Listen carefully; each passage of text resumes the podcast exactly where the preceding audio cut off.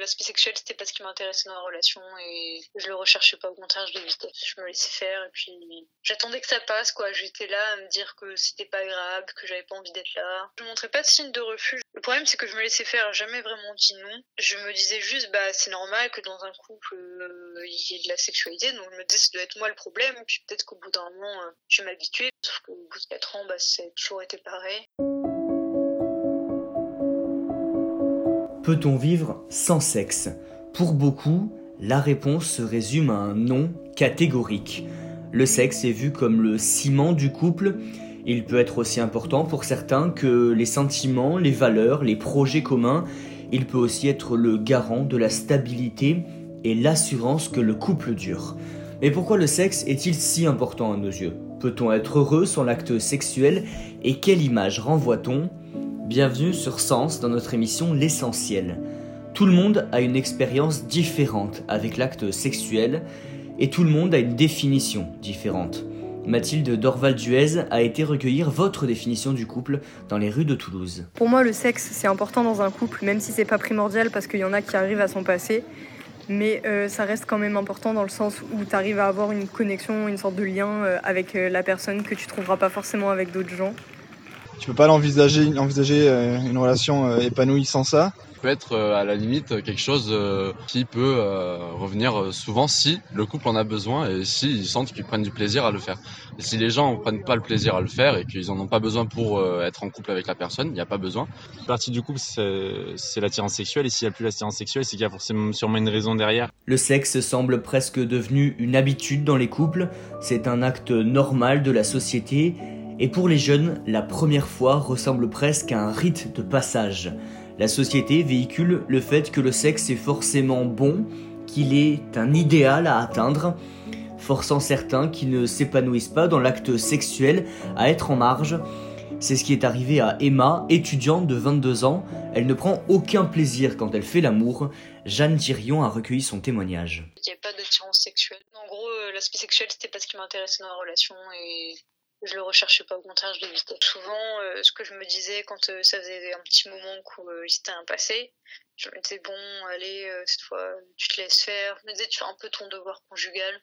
Je me laissais faire et puis j'attendais que ça passe, quoi. J'étais là à me dire que c'était pas grave, que j'avais pas envie d'être là. Quand tu me touchais, je sais pas pourquoi, ça m'énervait. En fait, ça me saoulait, j'étais blasée, quoi. J'avais juste pas envie et je laissais couler le truc. Je me disais bon, ça va passer. Je montrais pas de signe de refus. Le problème, c'est que je me laissais faire, jamais vraiment dit non. Je me disais juste, bah, c'est normal que dans un couple, euh, il y ait de la sexualité. Donc, je me disais, ça doit être moi le problème. Puis peut-être qu'au bout d'un moment, euh, je vais m'habituer. Sauf qu'au bout de 4 ans, bah, c'est toujours été pareil. Comme je me disais que c'était et qu'il allait se poser des questions si je venais pas vers lui. Puis même, j'ai pas envie de le blesser. Parce que ça, ça doit faire mal quand une personne te dit, bah, j'ai pas envie de toi. Il voyait pas que, j'en avais pas vraiment envie. Parce qu'au fond, je disais pas non. C'était juste l'aspect où ça allait pas. Et comme je me disais, peut-être que si je laisse faire, si on oublie ça, euh, ça continuera à se passer bien. Il y avait juste ça. J'y pensais pas au quotidien. Et quand j'étais dedans, je me disais, ah, c'est vraiment un problème. Euh, genre vraiment, je me rends compte que ça va pas, quoi, que ça me saoule.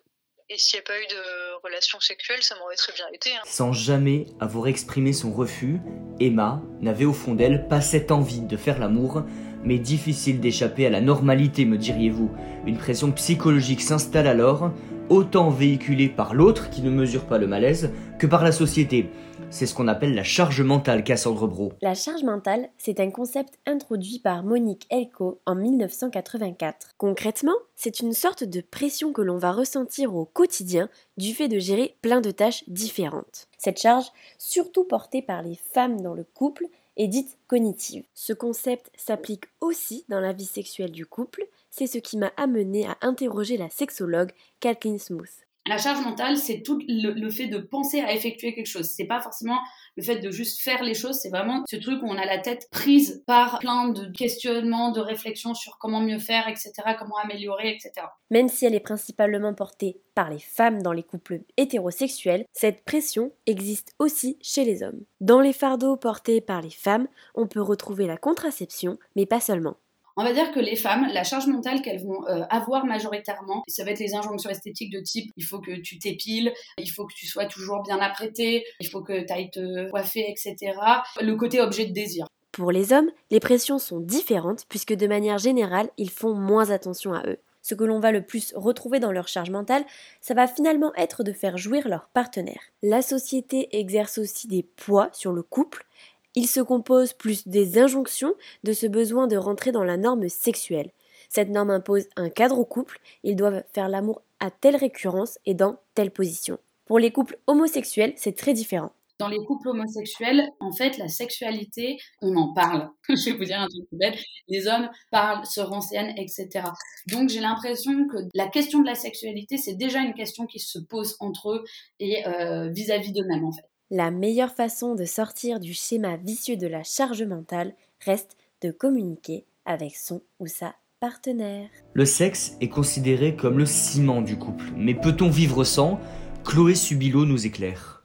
Pour Isabelle Gays, sexologue et thérapeute de couple à Paris, la question est plus complexe, et le couple ne doit pas être réduit à sa sexualité. Sans en être l'unique élément central sans lequel le couple ne peut exister, la sexualité est l'un de ses piliers. Aux côtés de deux autres, que sont l'amitié d'une part et le sentiment amoureux de l'autre, les relations sexuelles sont partie intégrante du rapport amoureux. Elles forment l'un de ces trois piliers qui favorisent l'épanouissement du couple, mais n'en sont pas le ciment. Isabelle Gays nous explique. Les relations sexuelles dans un couple, ils peuvent contribuer à l'épanouissement personnel et affectif de chacun des partenaires. Mais surtout, ce que me paraît vraiment important de distinguer, c'est que les relations sexuelles, elles font partie des trois piliers des couples épanouis. Euh, à travers ces trois piliers, pour moi, à mon sens, il y a tout d'abord l'amitié, euh, que peuvent avoir les deux partenaires, les sentiments amoureux qui peuvent être différents et avoir différentes euh, colorations. Et puis il y a les sexualités. J'ai vraiment envie de parler des sexualités au, pluriel, qui peuvent être différentes hein, au cours de l'existence d'une femme et d'un homme. Et l'ordre d'importance de ces trois piliers, il peut varier selon les personnes à mon sens, ce qui occupe une véritable place centrale pour un couple qui participe à la bonne entente euh, des partenaires, pour moi, ça relève davantage des activités sexuelles telles que les fantasmes, la masturbation et les relations sexuelles. Il faut alors séparer sexe et amour. L'absence ou la diminution de rapports sexuels au sein d'un couple ne signifie pas nécessairement qu'il dysfonctionne. Celui-ci doit simplement trouver l'équilibre qui lui correspond entre les trois piliers. Et dans cette recherche, la communication est fondamentale. Plus que l'importance donnée aux relations sexuelles, le couple doit communiquer pour que chacun de ses membres puisse s'épanouir. Écoute de soi, de l'autre, apprentissage et compréhension de ses peurs et de ses désirs. Autant d'éléments qui permettent à un couple de s'épanouir sexuellement, et ce peu importe la sexualité qu'il choisit d'adopter.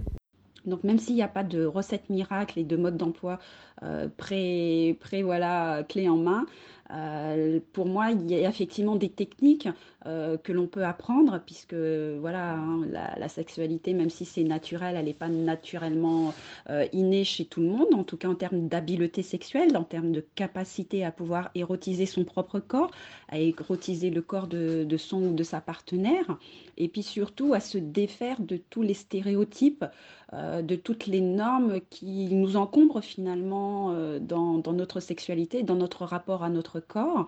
Et c'est vrai que la communication, une fois que l'on est capable d'avoir fait ce travail d'introspection, euh, personnelle, mais aussi dans, dans l'histoire et le relationnel du couple, eh bien, ça aide. Après, on a des techniques vraiment euh, telles que la communication non violente, qui est pour moi vraiment une stratégie thérapeutique. Des premiers hommes à aujourd'hui, la question sexuelle a toujours été discutée, débattue. C'est ce que nous explique Sylvie Chaperon, historienne des sexualités. Le devoir conjugal, c'est l'idée, comme le mariage permet la sexualité, que le corps de l'un appartient à son conjoint. On doit apaiser l'appétit sexuel de son conjoint. C'est un devoir conjugal. Parce que sinon, si on ne le fait pas, si on s'y refuse, ben, ce conjoint est en danger. Il, peut tomber dans l'adultère, il peut tomber dans la masturbation, il peut tomber dans des péchés plus ou moins graves. Évidemment, dans, dans, la doctrine, c'est très symétrique. Hein, C'est-à-dire que hommes comme femmes doivent apaiser la, concupiscence, l'excitation de, de, son époux. Et en plus, c'est lié euh, évidemment au renforcement de l'amitié, du sentiment amoureux entre les deux partenaires. Mais en réalité, euh, ce sont beaucoup les femmes hein, qui se sacrifient, entre guillemets, pour apaiser la concupiscence du mari. Dans le cadre conjugal, la sexualité des femmes n'est pas réprimée. C'est même le seul lieu où elle est parfaitement valorisée et parfaitement acceptée. Mais après, vous avez quand même euh, ce qu'on a appelé la double morale, et qui est très ancienne aussi, hein, euh, qui veut que dans la virilité, euh, l'idée de puissance sexuelle est très valorisée, dans la féminité, l'idée de pudeur est très valorisée. Donc euh, les femmes sont censées être pudiques, sont censées avoir un comportement vertueux, sont censées euh, avoir un appétit sexuel relativement faible. Et ça, c'est pas propre à l'Église catholique. Hein. C'est d'une manière générale, c'est très culturel, c'est très, très enraciné. Le sexe a une place centrale dans notre société et la sexualisation quasi permanente de la femme entretient cette place. Mathilde Dorval-Duez nous explique. Il n'y a rien de plus normal que l'acte sexuel. Celui-ci est présent partout dans notre société, souvent montré de manière excessive et fantasmée, au cinéma, dans la publicité et surtout dans la pornographie. Scènes de sexe lissées et érotisées, physique correspondant aux critères stéréotypés de beauté, performances sexuelles des acteurs et actrices démesurées. Cet acte devenu social, c'est-à-dire qui n'est plus fait dans le seul but de procréer, peut être source de mal-être, d'anxiété et peut amoindrir l'estime de soi lorsque l'on ne correspond pas à ces attentes irréalisables véhiculées par l'industrie pornographique ou les stéréotypes de masculinité et de féminité. Il existe de nombreuses pressions liées à l'acte sexuel, et ce, malgré l'immense libération de la parole ayant eu lieu ces dernières décennies. Aujourd'hui encore, de manière générale, un homme peut voir sa virilité intrinsèquement liée à sa sexualité, tandis que quelques mentalités archaïques se bornent à considérer la femme par le prisme de sa sexualité. L'absence d'expérience sexuelle à un âge avancé peut même être ressentie comme quelque chose d'honteux, comme si on était obligé de faire l'amour et de surcroît d'y exceller, comme si cela nous définissait. Le sexe est alors encouragé par la société. Paradoxalement, celui-ci demeure dans certains contextes un tabou. L'utilisation de mots crus, sortant à la pudeur, peut placer l'interlocuteur dans une position inconfortable, gênante. On crée rarement, surtout les toits, être adeptes du BDSM, du voyeurisme, de l'exhibitionnisme consenti ou du pegging, pratique consistant à la pénétration par une femme de son ou sa partenaire sexuelle à l'aide d'un sextoy. Un jugement extérieur se pose alors sur nos pratiques intimes. C'est la fin de notre émission L'essentiel sur Sens Média. Merci de nous avoir suivis. N'hésitez pas à réécouter notre dernière émission sur l'inceste ou nos autres podcasts sur Facebook, Instagram et Spotify. On se retrouve dans deux semaines pour une nouvelle émission.